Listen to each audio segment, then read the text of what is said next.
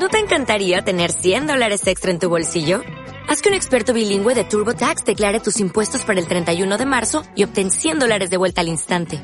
Porque no importa cuáles hayan sido tus logros del año pasado, TurboTax hace que cuenten.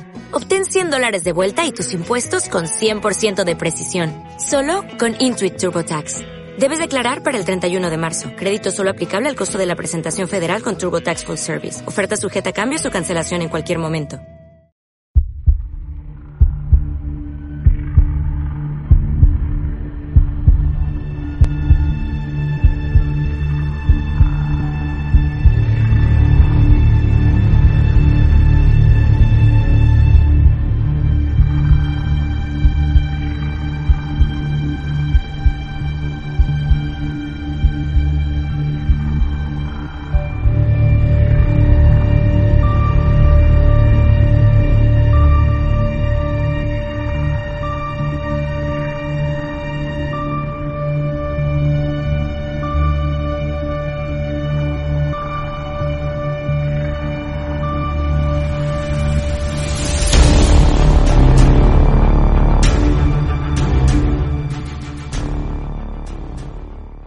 Hola y muy buenas noches. Estamos aquí de nuevo, Fran y Ariana. Ariana, Fran. Buenas noches, chicos. Y estamos esta semana que faltamos la semana pasada porque no por vacaciones, que también nos vendría bien, por lo menos más a mí que llevo más recorrido que Ariana que acaba de comenzar.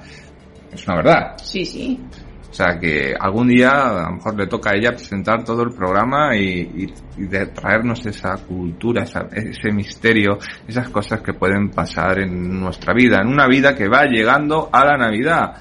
Sí, ya nos quedan pocos días para que se acabe este mes, estamos a 27 y cuando estamos a 27 pues oye, ya vas contando, ya se mete el puente de la Constitución, vas viendo como en las casas los adornos navideños, vas viendo como alguien pone su arbolito de Navidad, da igual la especie que sea, puede ser cualquier hoja, también puedes poner en tu casa para calentarte y ahora, ahora viene mal, ahora de calentarte tienes que poner un brasero o, o tienes que poner el aire acondicionado, o si eres todavía de, de los más viejos, poner una botella de butano. Sí.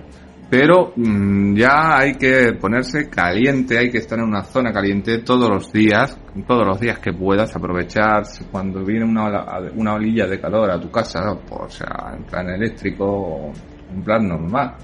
Pues arroparse, mantita, casita. Tele, Netflix. Y disfrutar de los misterios también. Sí, eso sin olvidarse de, de Misterio Activo. Exacto, exacto. Pues se puede hacer todo, pero escuchando Misterio Activo. Siempre hay un ratito, se puede sacar al día a día, por mucho que estés ocupado y demás, se puede sacar un ratito para escuchar Misterio Activo. Sí, yo creo que sí. Alguien puede sacar siempre un rato si esa persona está interesada. Sí. Si esa persona está interesada, ya le puedes vender la moto, ya puedes tener una colchoneta muy bonita, como se dice en mi pueblo, que aunque esté sin pelusilla, va a dar igual, que no la va a querer ni siquiera tocar. No.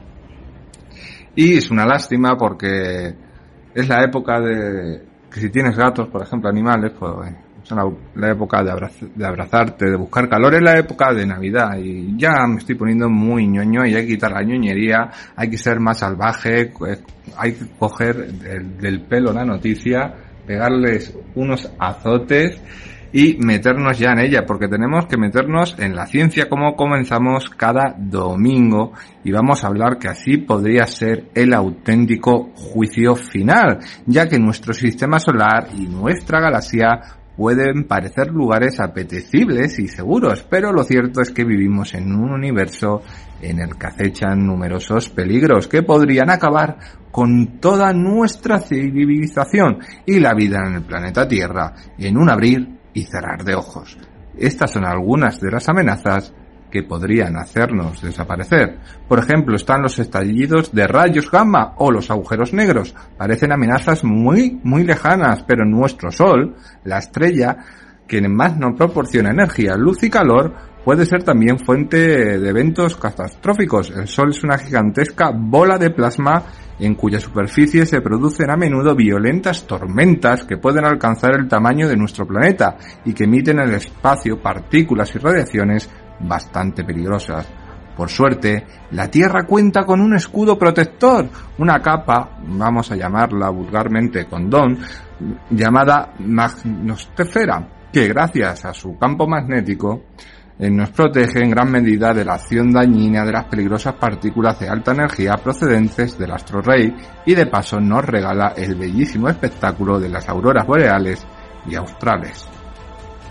Sin embargo, en ocasiones el Sol se muestra más irascible y además de la radiación habitual, durante las tormentas eh, solares también expulsa de forma violentísima fragmentos de corona solar, el fenómeno que se conoce como eyección de masa coronal, CME en sus siglas en inglés, y durante el cual se liberan grandes cantidades de plasma y radiación electromagnéticas.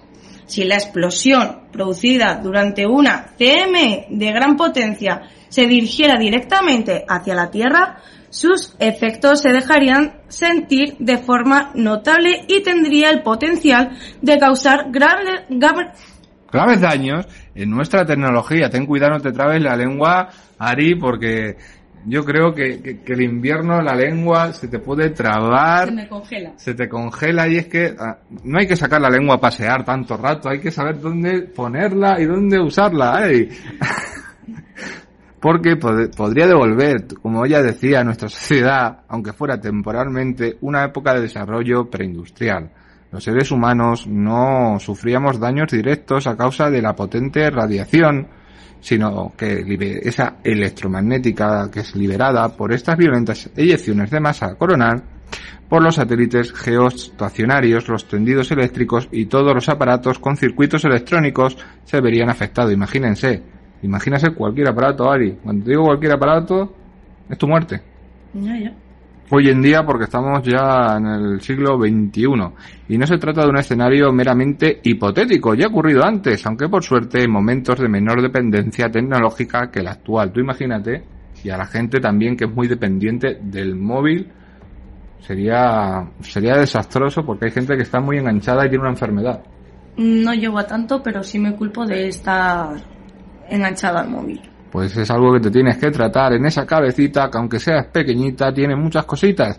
Y en 1859 tuvo lugar la tormenta solar más fuerte de la que se tiene constancia hasta la fecha y fue documentada por el astrónomo británico Richard Carrington, razón por lo cual este suceso ha pasado a la historia como el evento Carrington. En los dos primeros días de septiembre de aquel año el Sol se desató una fortísima tormenta geométrica y como consecuencia una inyección de masa coronal acabó alcanzando al planeta Tierra. Según las crónicas de la época y los registros científicos se produjeron auroras boreales en latitudes insólitas, por ejemplo en Cuba, Hawái o incluso en Colombia. Además, se registraron fallos y alteraciones en los servicios de telégrafos de toda Europa y Norteamérica y en algunos casos los operarios sufrieron descargas eléctricas. En otros se desataron incendios. Incluso hubo lugares donde los telegrafistas informaban de que podían seguir operando incluso aunque los aparatos estuvieran desconectados. Por fortuna, aquella tormenta solar tuvo lugar en un momento de escasa dependencia tecnológica, pero si una similar ocurriera hoy en día, y alcanzar nuestro planeta, las consecuencias serían desastrosas. Piense en todas las cosas que dependen de los satélites, como hablábamos antes, GPS, sistemas de comunicaciones, suministro eléctrico. Si una tormenta geomagnética nos impactara de lleno, produciría un desastre económico enorme. Algunos cálculos hablan ahí de más de 2 billones de dólares solo en los Estados Unidos y multitud de accidentes y muertes indirectas. Además, según el profesor Jin Liu del Laboratorio Estatal Chino de, Clima Espacial, tardaremos en recuperarnos del desastre entre 4 y 10 años.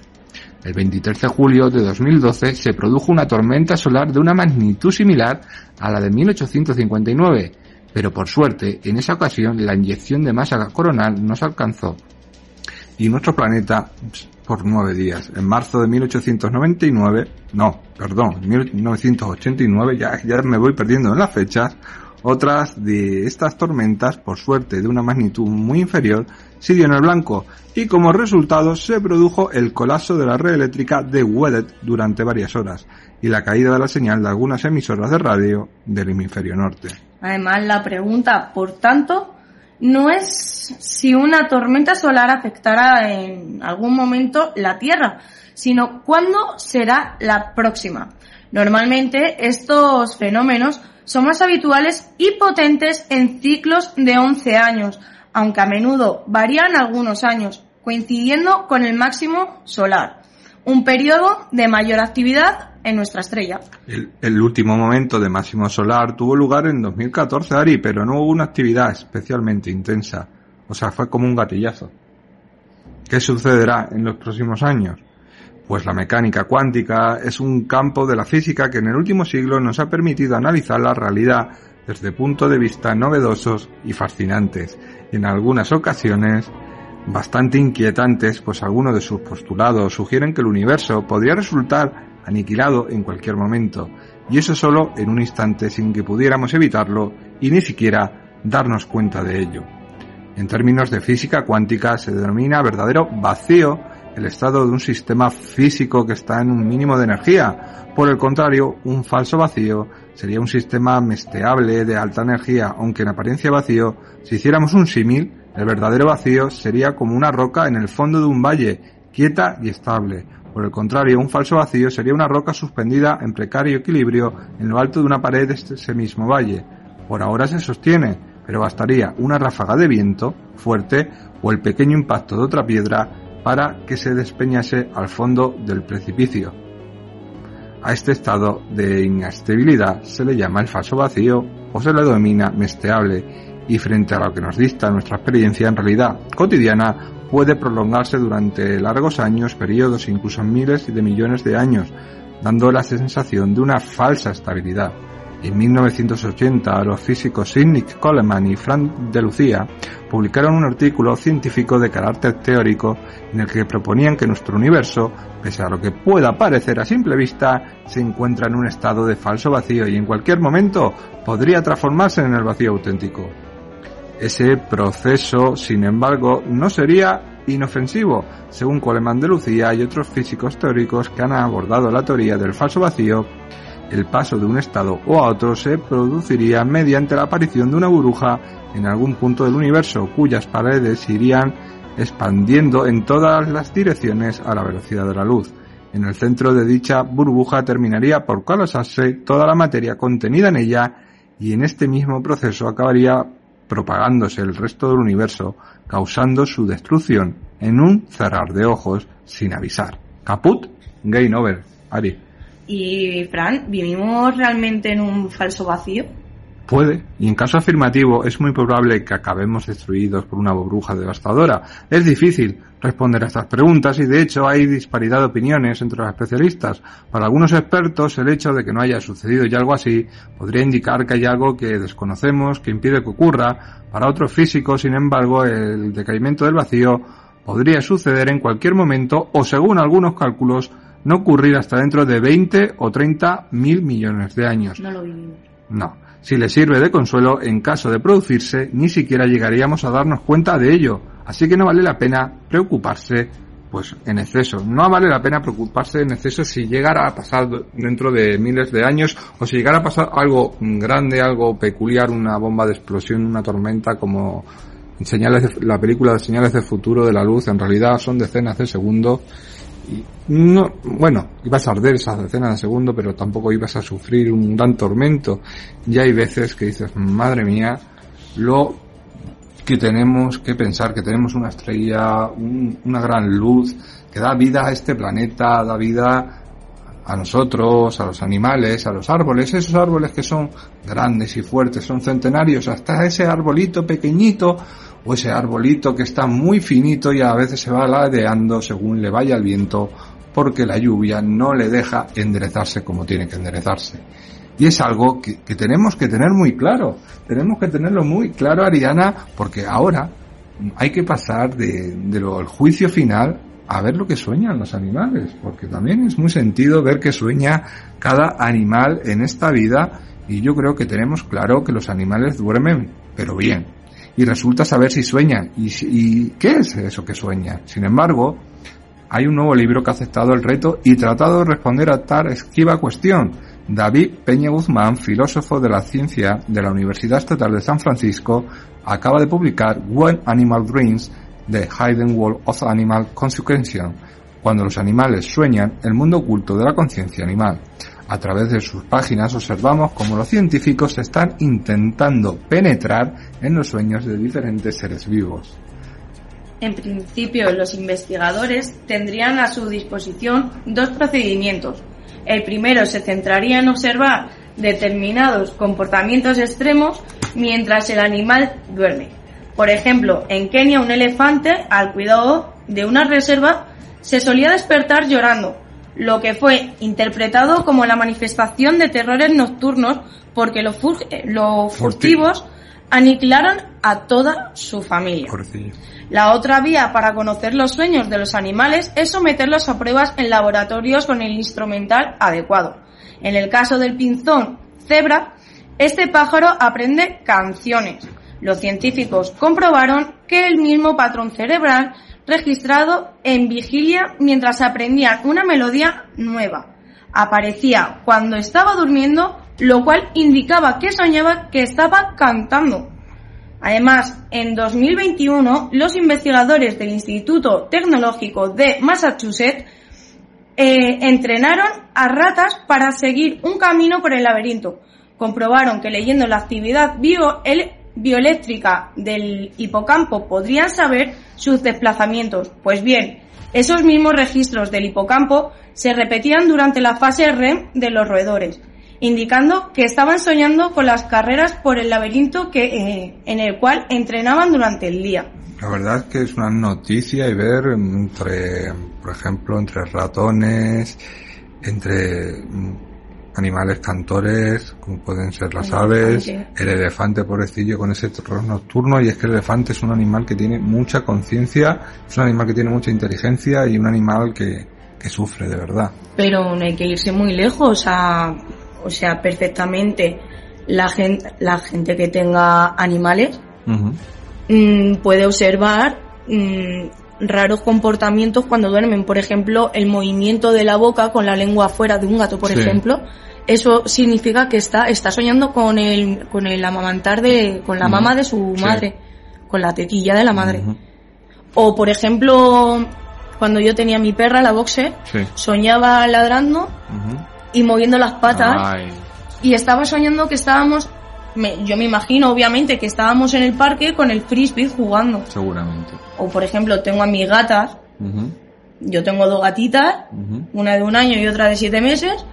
Y la pequeña de siete meses, hay veces que hace cosas muy raras con las patas. Pues sí como si estuviera amasando la tripa de la madre o se me tuma en el pecho a escuchar los latidos. O como la serie de Netflix que se comen a las personas.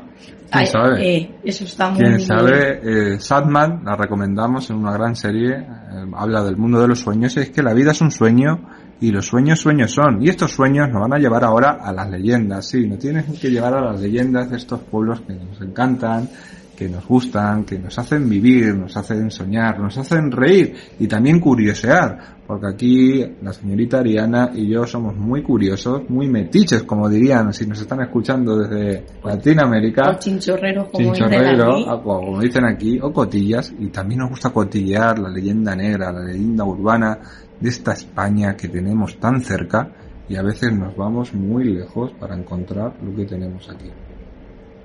¿Verdad? y se puede buscar bastante cerca.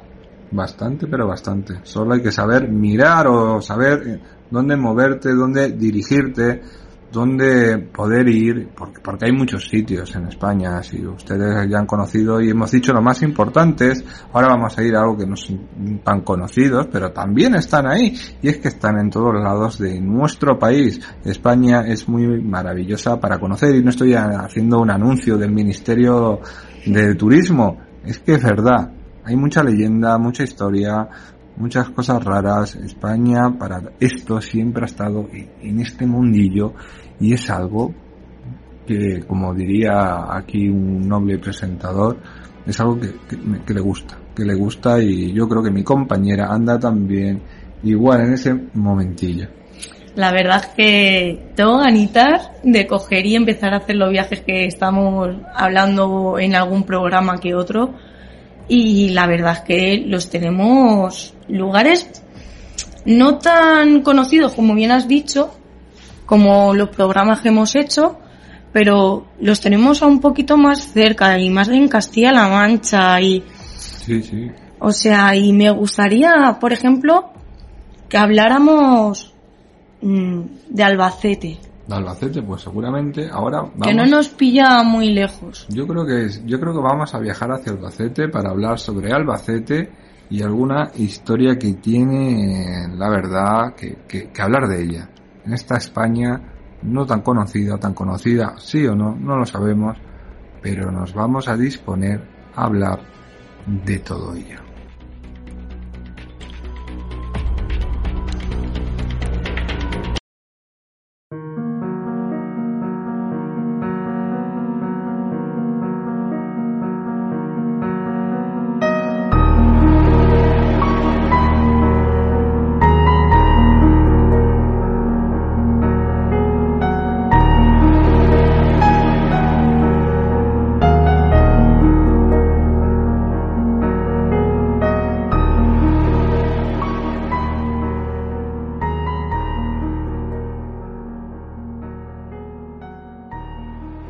Sí, vamos a Albacete porque Ari tiene muchas ganas de ir a Albacete. Mm. Y no es por el dicho en la rima, que a mitad del camino. No es por las navajas, por los cuchillos, por todo lo maravilloso que es Albacete, que a mitad del camino, ya saben, lo que suele pasar, te pueden asaltar, te pueden meter la mano en la bolsa y, y robarte, Ariana. Y eso suele pasar en el dicho antiguo, estábamos hablando de la antigüedad y en el dicho antiguo ese era un dicho que al mitad del camino suelen pasar esas cosas en Albacete. Y tras el hallazgo de unos huesos en esta plaza de Albacete, hay vecinos que comenzaron a relatar extraños fenómenos en sus viviendas. José Talavera los rescató y vamos a hablar sobre ellos. La ciudad de Albacete tiene el título de villazgo desde el 9 de noviembre de 1375, cuando Alfonso de Aragón primer marqués de la todopoderosa Casa de Villena firmó este privilegio en el castillo de Garcimuñoz, pueblo con fortaleza sin igual en la provincia de Cuenca. De esta manera se independizaba de Chinchilla, de Montaragón, de lo que era Aldea hasta entonces.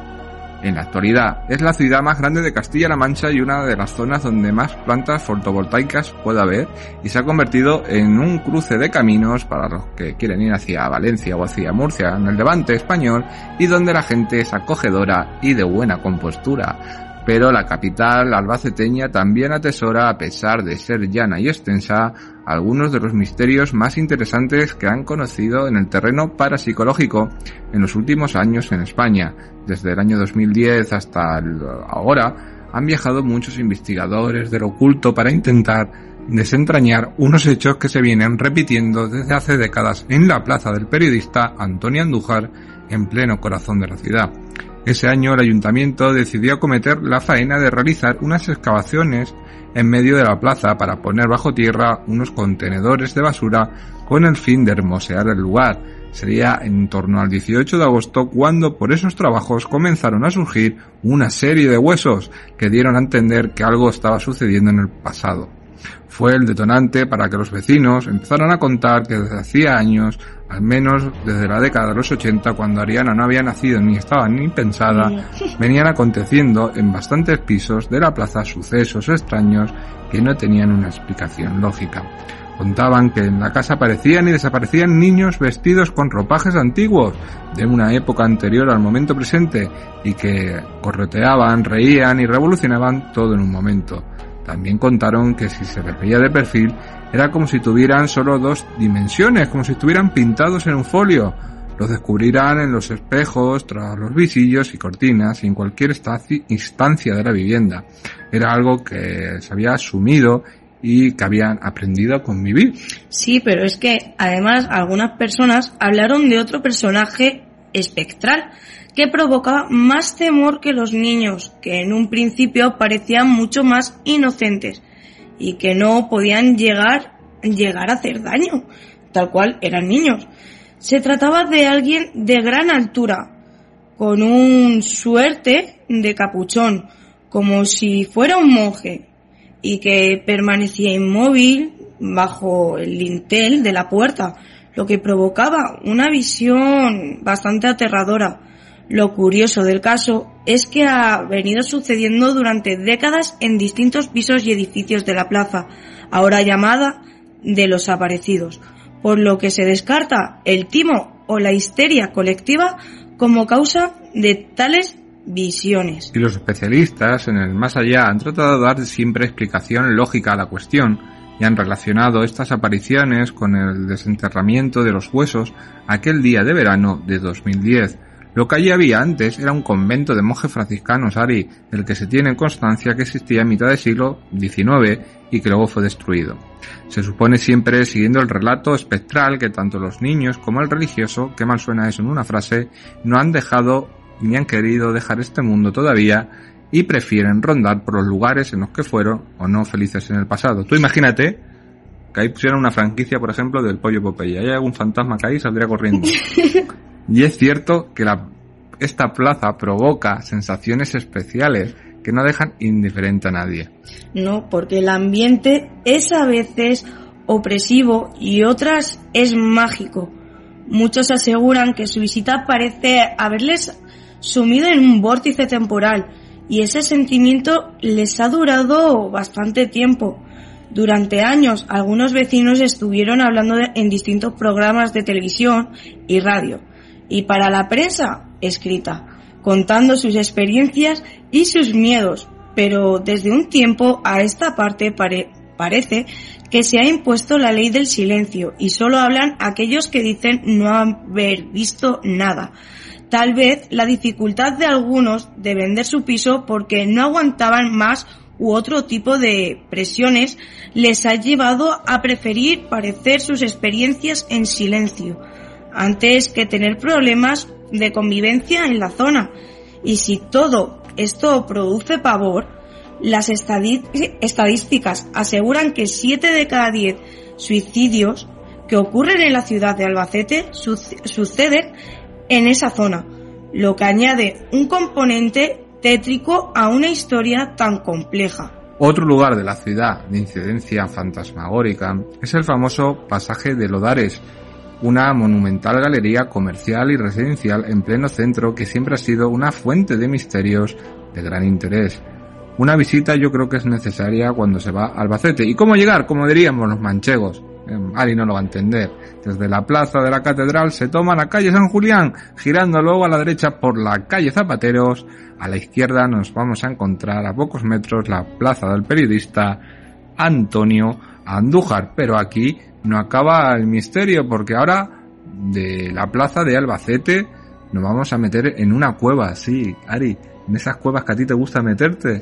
Sí, con las arañas y todo. Sí, sí. sí. Es algo que ella odia, meterse dentro de una cueva. No, no, no, no. Aún, bueno, odias no, pero odias que encontrarte algo inesperado. No, a ver, a mí lo que me da pavor son las arañas, ¿vale?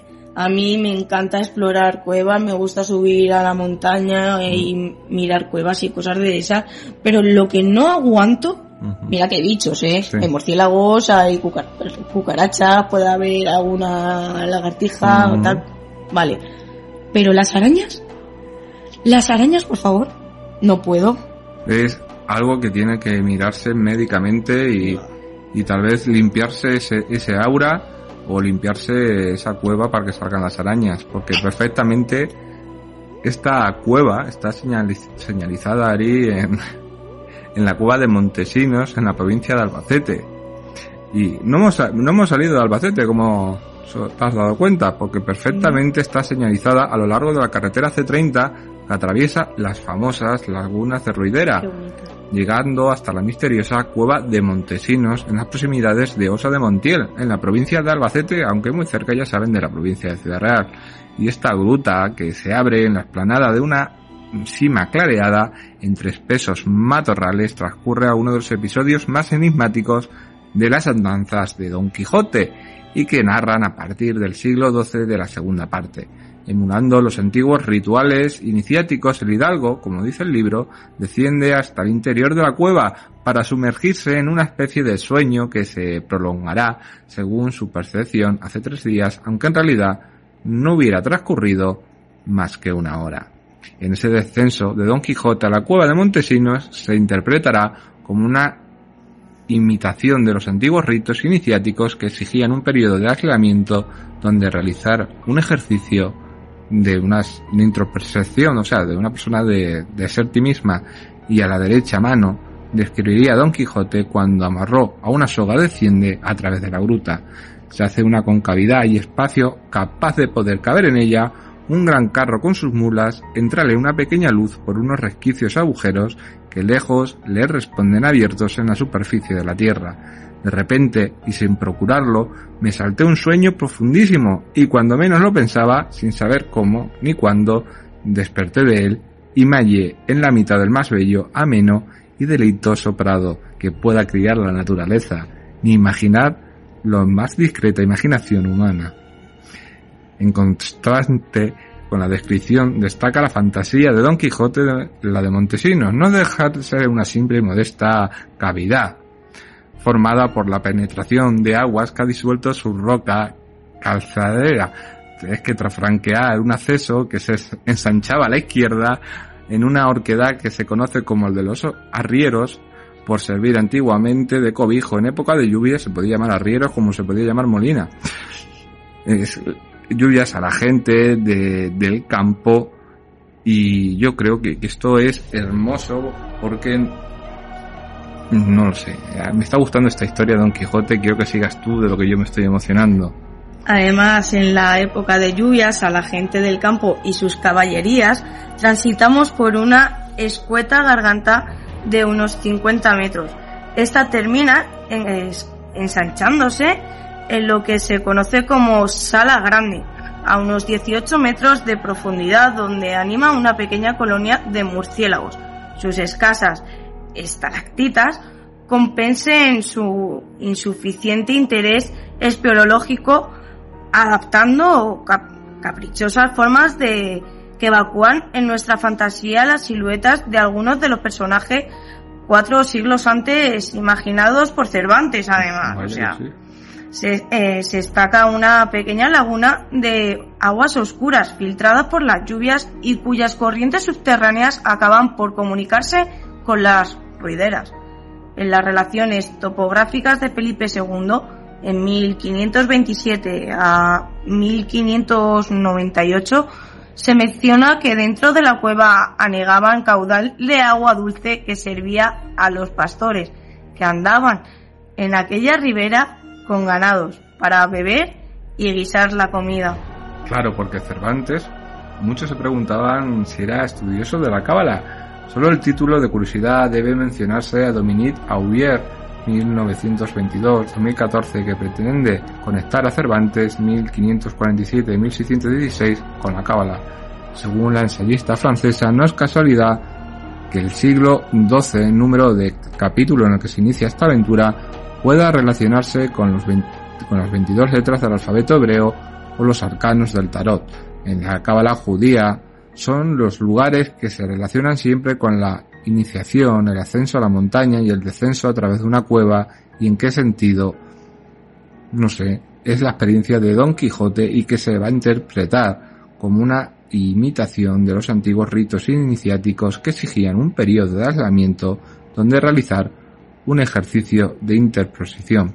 Y en la fantasía del hidalgo este sueño profundo se va a prolongar nada más que tres días, lo mismo que duró el trance de Jesús de Nazaret a su profesión, aunque en realidad no transcurre más de una hora. Para Masinri, esto de Don Quijote transcurre en el término albaceteño de Montiel, en la particular interpretación de la ensayista francesa, el campo de Montiel deriva del monte Del, lo que relacionaría este enclave con la divinidad.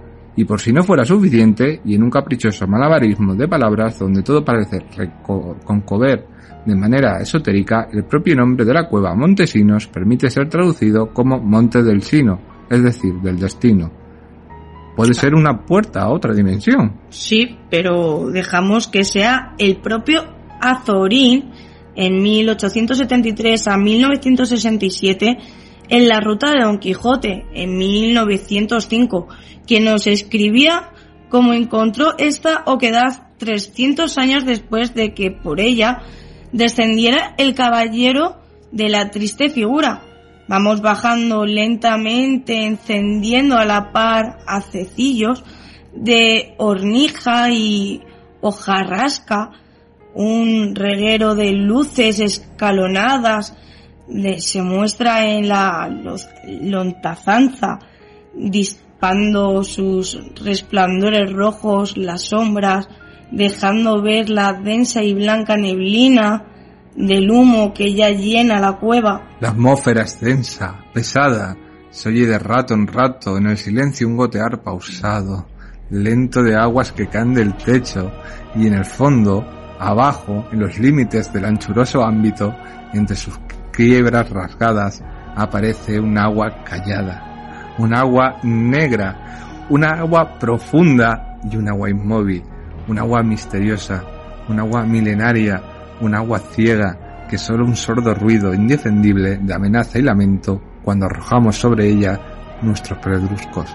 Y aquí, en estas aguas, que reposan eternamente en las tinieblas, lejos de los cielos azules, lejos de las nueve amigas de los estanques, lejos de los menudos lechos de piedras blancas, lejos de los juncales que a veces no se ponen de pie, lejos de los álamos vanidosos que se miran en las corrientes, aquí en estas aguas torvas condenadas está toda la sugestión, toda la poesía inquietadora de esta cueva de Montesinos. Qué maravillosa historia enlazando el Quijote, Montesinos, la cueva, la ficción, la lectura y el misterio. Es algo maravilloso que hayamos podido hacer algo así algo que nos gusta. Hemos cogido el cuento de, bueno, el cuento, el gran libro, el libro más leído después de la Biblia, el Caballero de la Triste Figura, Don Quijote de la Mancha, la lengua cervantina, nuestra lengua, España. Otra cosa de que sentirse orgulloso y que lo tenemos muy cerquita, las lagunas de la Rovidera, Montiel, ir a visitar, ir a experimentar ir y experimentar en esa cueva, poder tocarla, poder penetraros en ella y poder vivir una experiencia, como dice, como decía una canción, creo que Julio Iglesias, religiosa o no. Y ahora vamos al tema fantasmal porque yo creo que es, que es momento de, de ponerle más tiento a esto y de salir de la cueva, de salir de esa cueva mojada, de esa cueva que nos está goteando poco a poco, o está llamando desde dentro como, si fuera un corazón palpitando y hay que salir de, esa palpitación, de, ese mm, sitio donde podemos estar tan acogedor, sí, y es verdad que podemos estar en un sitio muy acogedor, pero hay que sacar nuestras manos de, ese momento y, y, entrar, entrar estas manos a viajar, porque vamos a viajar para hablar de cosas un poquito ya más escabrosas vamos a hablar de, de hospitales y sobre todo allá en Argentina, ¿viste?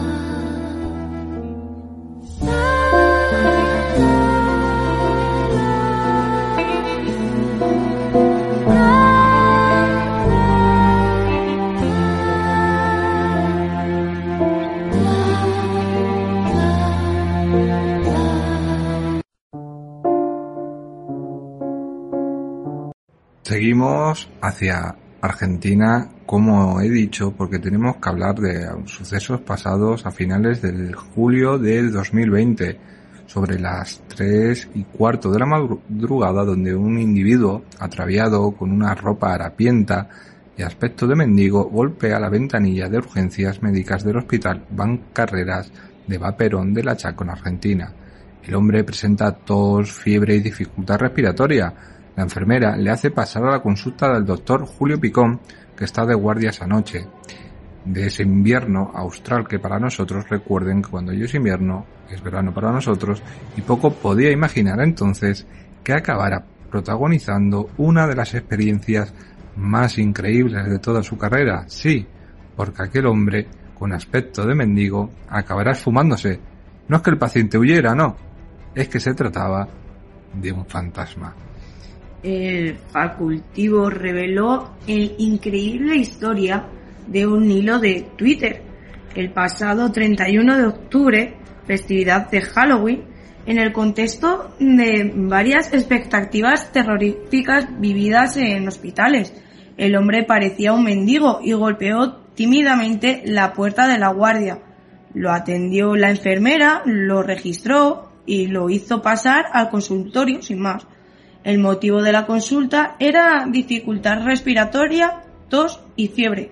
El examen no me dijo mucho y pedí una placa de toras. Empieza explicando la doctora.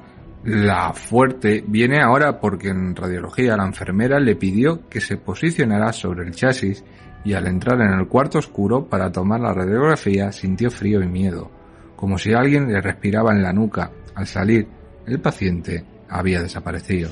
Había cuenta de que la puerta seguía cerrada por dentro y que no había nadie escondido.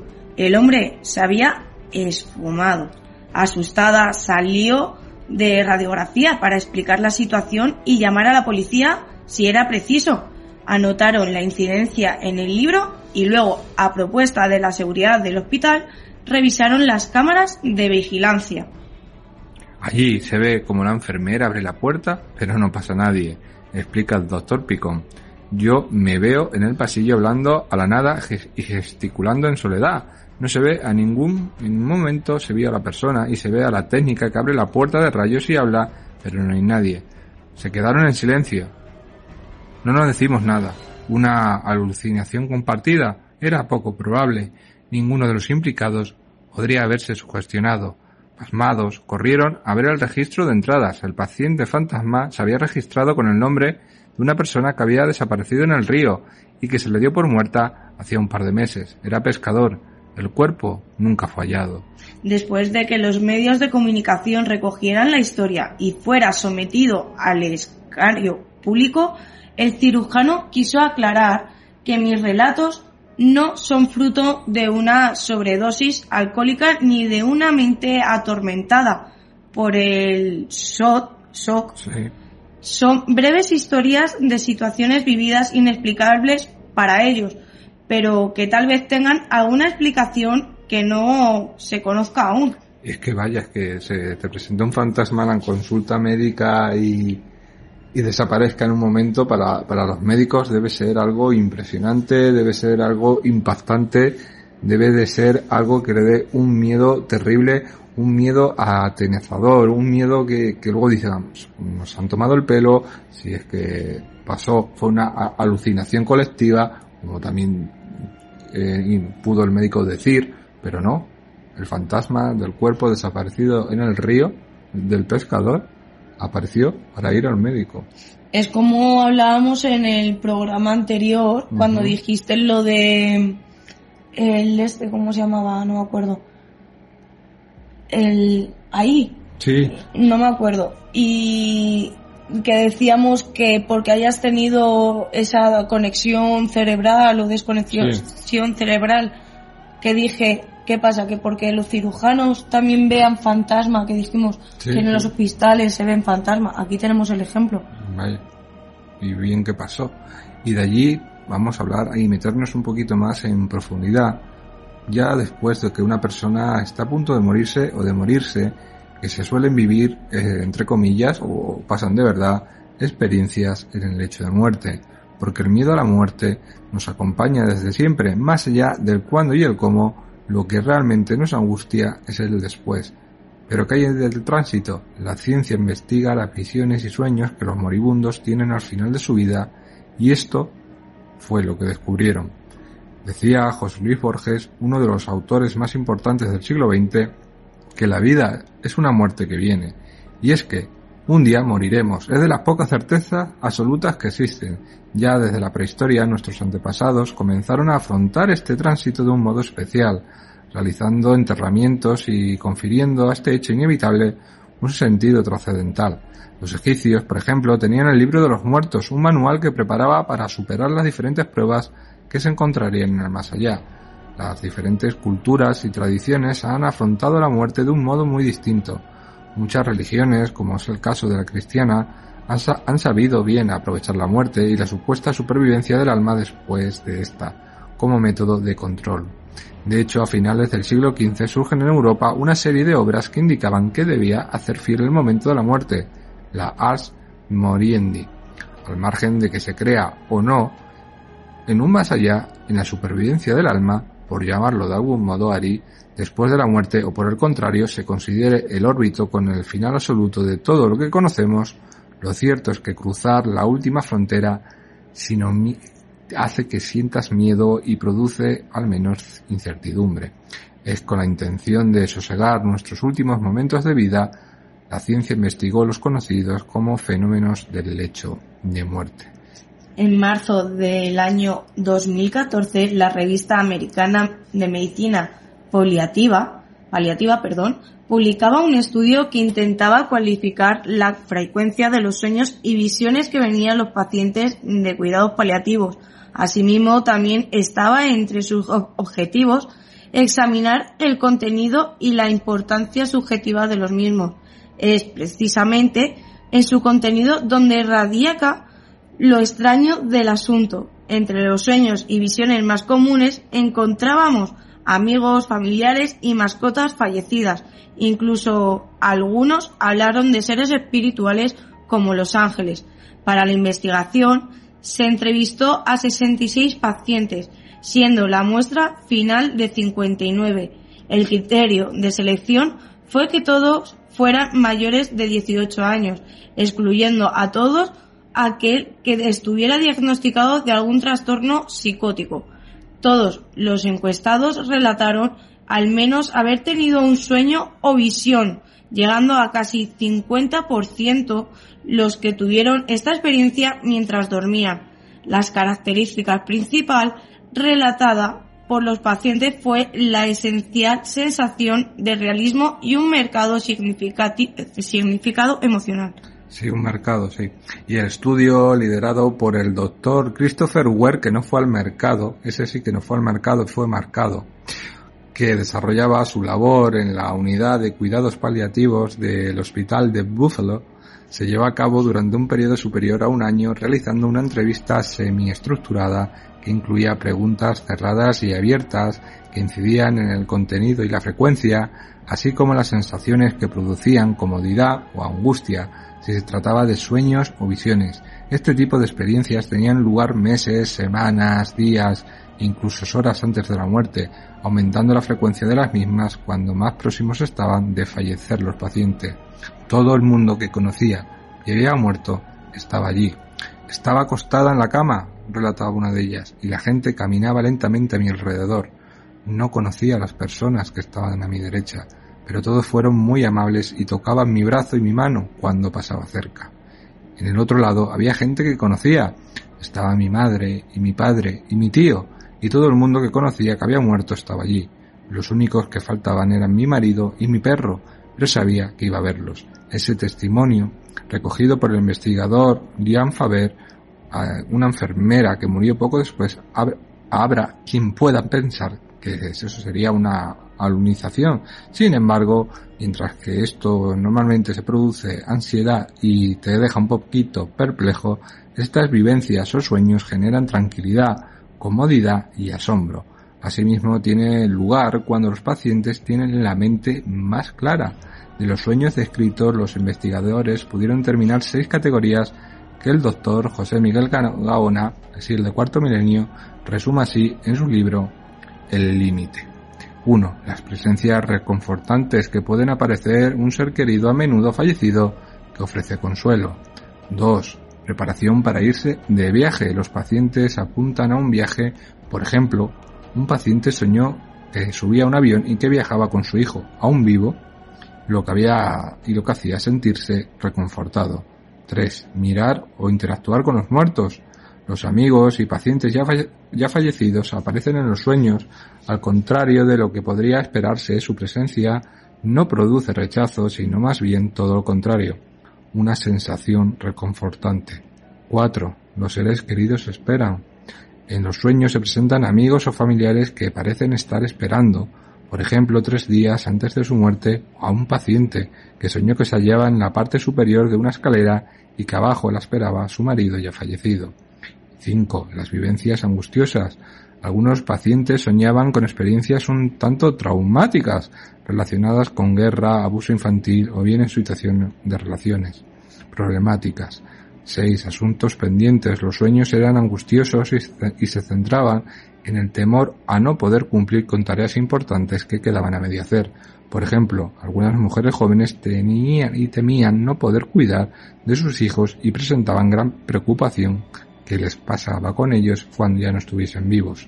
La, la, conclusión a la que han llegado los investigadores, más allá de que estas experiencias merecen atención clínica e investigación adicional, es que son psicológica y existencialmente significativas. De hecho, se habla de que estos sueños pueden cumplir un papel reparador a nivel psicológico, haciendo la transición mucho más fácil y disminuyendo el miedo a la muerte, conciliando la vida pasada y aceptando la muerte. La negativa a aceptar estas visiones es contraducente debido a la sensación de alivio que produce. Sí, la verdad es que es muy contraproducente y es una forma de, de ir hacia el otro lado más feliz cuando, cuando te puede pasar. Hay gente que, que, sí nos ha contado casos que no ha llegado, pero que en ese laxo que parecía que estaba muerta o no, sí te cuentan cosas maravillosas, cosas mmm, que pueden ser contraproducentes y cosas que pueden ser para que te quedes un poquito perplejo o no, porque yo creo que todos conocemos a alguien y, o habremos conocido a alguien que haya pasado por esta situación y haya mm, tenido esta cosa de una experiencia que no puede explicar en un lecho acontecido en un accidente, en, un hospital. En un hospital pasa demasiado, en, por ejemplo, un tanatorio, en cualquier sitio, en cualquier zona, en un parque. Hay personas que tienen estas experiencias al borde de la muerte y que tienen experiencias también sea de, de castigo, sea de alegría, porque claro, también influye muchísimo la religión y también en, en el ideal de la persona, como sea, puede sugerir y pensar diferentes cosas. Aquí hablando de, de fantasmas, hemos hablado de los fantasmas del hospital de Argentina, hemos hablado ese pescador perdido, hemos hablado también de, de, aquí de las experiencias al borde de la muerte, sobre todo que quedan recogidas en un gran libro que un día te voy a prestar del doctor Gaona, que es un libro maravilloso que te cuenta esas historias y pero más médicamente, luego hay otro de, como te dije, de JJ Benítez, ya me estoy acordando de lo que hablábamos, que ahí sí que te explica prácticamente cómo son esas situaciones y, y, yo creo que es bonito aprender, saber que puede haber algo más allá. No sabemos lo que hay en realidad, para saberlo hay que hacerlo y para hacerlo yo no voy a coger ahora un cuchillo y matar a Ariana, ni Ariana va a coger un cuchillo y matarme a mí para venir a contarme qué hay detrás. No, eso no lo vamos a hacer, ¿verdad? Mm. Bueno, ella se lo está pensando como ven, pero yo creo que no, ella, ella no lo haría. Me quiere mucho y yo también la quiero mucho a ella. Sí, sí. Lo digo porque me mira así con cara como de psicópata, pero... hay amor, ya. Hay amor, hay amor. Y es buen momento para finalizar, pero no finalizar el programa porque tenemos otro dato más del que hablar. Es una sección nueva, es una sección sobre Estados Unidos, de los archivos secretos o desclasificados que tiene. La guinda del pastel. Y que nos gusta mucho hablar de ello. Empezamos pues en un momento. Tiptoe through the window, all the windows, Tiptoe through the tulips with me. Oh, tiptoe the garden, the garden the tree, and tiptoe through the tulips with me.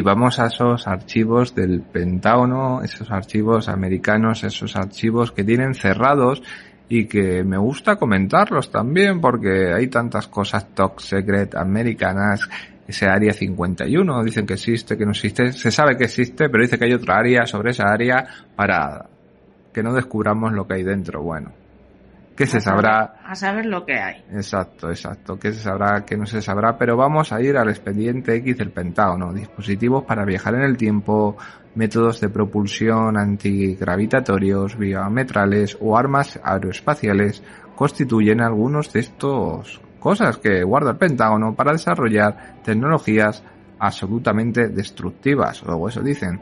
La sección de tecnología de Mossberg del magazine Vice publicó hace unas semanas un nuevo lote de documentos recibidos del Pentágono.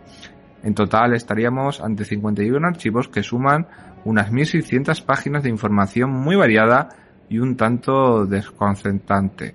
La divulgación hecha por Vice se suma a otras tantas similares realizadas en los últimos meses por otros medios de comunicación.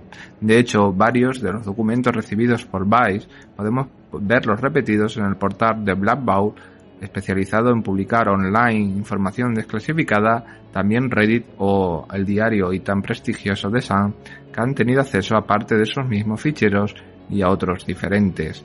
Toda esta eclosión casi simultánea de textos reservados parece obedecer una respuesta conjunta dada por la Agencia de Inteligencia de Defensa, la DIA, no el DIA, ante diferentes solicitudes populares en virtud de la Ley de Libertad de Información estadounidense o FOIA, a raíz del descubrimiento de New York Times hace unos años del programa de identificación de amenazas aeroespaciales avanzadas, la AATIP, del Pentágono y de los contratos asociados al programa de la aplicación del sistema de armas aeroespaciales avanzadas, la AWASAT, con diferentes empresas privadas de Estados Unidos, muchos particulares y periodísticos quisieron saber más del asunto y reclamaron a la administración norteamericana cuanto pudiera revelar al respecto. Parece que la contestación fue a tanta demanda que fue cristalizada en estos días.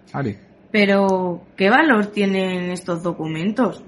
Dispositivos que casi la ciencia ficción que estaría discretamente en manos del gobierno esta- estadounidense. Algunos titulares de la prensa internacional han hablado de máquinas del tiempo, biometrales, aparatos de invisibilidad, energía libre, con prestaciones inimaginables, bombardeos nucleares en la Luna para extraer metales exóticos, dispositivos antigravitatorios capaces de alterar el espacio-tiempo y un largo etcétera, ¿eh? Sí, porque para la editora de Vice, Ana Merlan, que ha escrutado al detalle todos los documentos recibidos y promete ir publicando próximamente análisis monográficos de los archivos más jugosos, ninguna de estas tecnologías parece haber acertado ni remotamente se ha acercado a la realidad. Por lo que sabemos, los documentos incluidos en la folla son fascinantes por dos razones. La primera es que la investigación es, bueno, bastante extraña, y la otra es que la AA, TIT y el WhatsApp, a WhatsApp, como quieran decirlo, que tiene un nombre que parece a WhatsApp, no realizaban gran parte de esa investigación internamente. Ambos programas confiaban buena parte en la investigación por contrato realizada por una rama de la empresa privada Bigelow Aerospace Buying Institute, o BAS, propiedad del excéntrico magnate hostelero Robert Bigelow.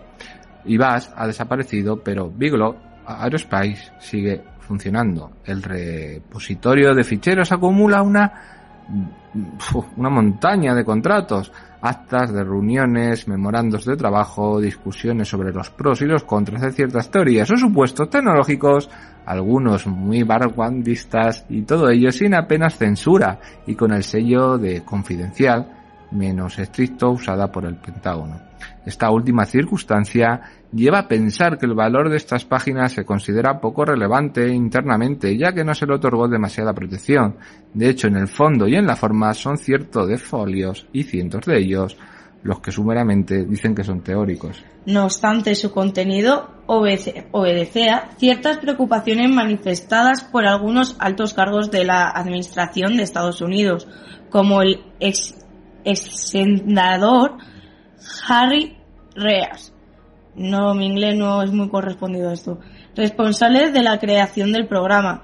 Así, según expresa, uno de los archivos liberados, el senador Reed, está muy interesado en la amenaza potencial que suponen las tecnologías aeroespaciales no convencionales, es decir, las tecnologías que se apartan radicalmente de las utilizadas en los actuales vehículos aeroespaciales avanzados la intensa saber que saltos tecnológicos son factibles y sus implicaciones para la defensa nacional de Estados Unidos. La DIA estableció entonces docenas de temas de interés para estudiar conceptos avanzados y no convencionales en los de su uso en su vehículo aeroespaciales. Algunos de los asuntos a evaluar serían la propulsión, la generación de energía, la integración de diversas tecnologías, el armamento basado en radiofrecuencia dirigida, a los efectos de los seres humanos de armas de energía diseñadas con tecnología avanzada, los viajes o teletransporte del espacio temporal y las aplicaciones para pilotar naves mediante interfaz humana. Uno de los documentos liberados argumenta la necesidad de hacer un contrato con la DIA enfocado a lucraciones tecnológicas y al estatus que adquiriría la agencia si lo respaldaba, porque este contrato ofrece una oportunidad única para que la DIA comprenda que la tecnología aeroespacial más avanzada determine su potencial de amenaza para que Estados Unidos, a medida que el esfuerzo se amplíe en el futuro con recopilación de datos calibrados en todo el mundo, análisis de expertos de categoría mundial, colaboración de universidades y laboratorios nacionales, intercambio de información con las principales empresas aeroespaciales y electrónicas y cooperación reforzada con la ONI, Oficina Naval de Inteligencia o con inglés Office of Naval Intelligence y el NASIT, National Spain Intelligence Center con la DIA como fuerza integradora detrás del desarrollo de un centro de excelencia en el que el ámbito de las aplicaciones de los sistemas de armas aeroespaciales avanzados, el apoyo, la orientación continua del Senado, Rey y del senador Inuyut son cruciales para el éxito de esta empresariana. Que bueno, para finalizar el programa, hablar de los documentos desclasificados, entre comillas, del gobierno de los Estados Unidos que tanto oculta, que tanto se calla, que tanto sabe y que a veces nos tiene en la inopia. La verdad es que mucha gente, yo creo que todas las personas de toda la Tierra se está preguntando mm, qué hay en el área 51 realmente. Mm, no se puede saber nunca, yo creo, o nunca lo querrán contar, o a lo, pues tienen la ley, pero- tienen la ley de secretos, al Senado sí le cuentan cosas, pero la ley de secretos, hasta que no cumpla 50 años, la CIA y otras agencias como la NASA, no acaban contando cosas. Por ejemplo, los móviles que tenemos ahora son aplicaciones que lleva el ejército 20 o 30 años y son cosas que nos llegan a nosotros ahora. Y bueno, algún día sabremos qué pasa, algún día sabremos qué hay, algún día Estados Unidos nos contará la verdad de todo. Yo espero estar vivo para poder escucharlo y poder verlo y también sorprenderme o tener un poquito de miedo. Quién sabe lo que puede pasar, pero lo que sí va a pasar es que esta noche se acaba ya. Se acaba otro programa de misterio activo, se acaba otro programa donde hemos dado todo, hemos comenzado hablando de todo un poquito, desde la ciencia más insólita, pasando por lo que sueñan los animales. Nos hemos ido a la cueva de Montesinos, a la cueva, esa famosa cueva que va a dar mucho que hablar seguramente, y la Plaza de los Aparecidos en Albacete. Hemos visto, Ari, el fantasma de, del pescador de Argentina, y también hemos hablado de experiencias al borde de la muerte. Vemos como las velas que, que la gente suele poner se tuercen hacia un lado o hacia otro. Y es que cuando hablamos de temas de estos, de temas de misterios... de Hay que ser sinceros que aquí Hay- en casa, siempre cuando hablamos de temas mm, algo así un poco turbios, un poquito, ¿no? O por así decirlo, me gusta siempre poner alguna vela, siempre la has podido ver que en el estudio siempre pongo alguna velita chiquitita, porque me gusta estar protegida. Todo Sí. hay que decirlo, Sí, ¿vale? su manía y algo que se le puede permitir y algo de lo que pide permiso. Sí, siempre. Eso siempre. Muy buenas noches, queridísimos. El próximo fin de semana nos volvemos a escuchar el próximo domingo y prometemos traeros más historias que os llamen tanto la atención y que os gusten tanto como a vosotros. Que tengan una excelente semana y un buen comienzo. Casi, casi, no, todavía no va a llegar, pero justamente llegaremos casi cuando el puente. Feliz noche y nos vemos la semana que viene.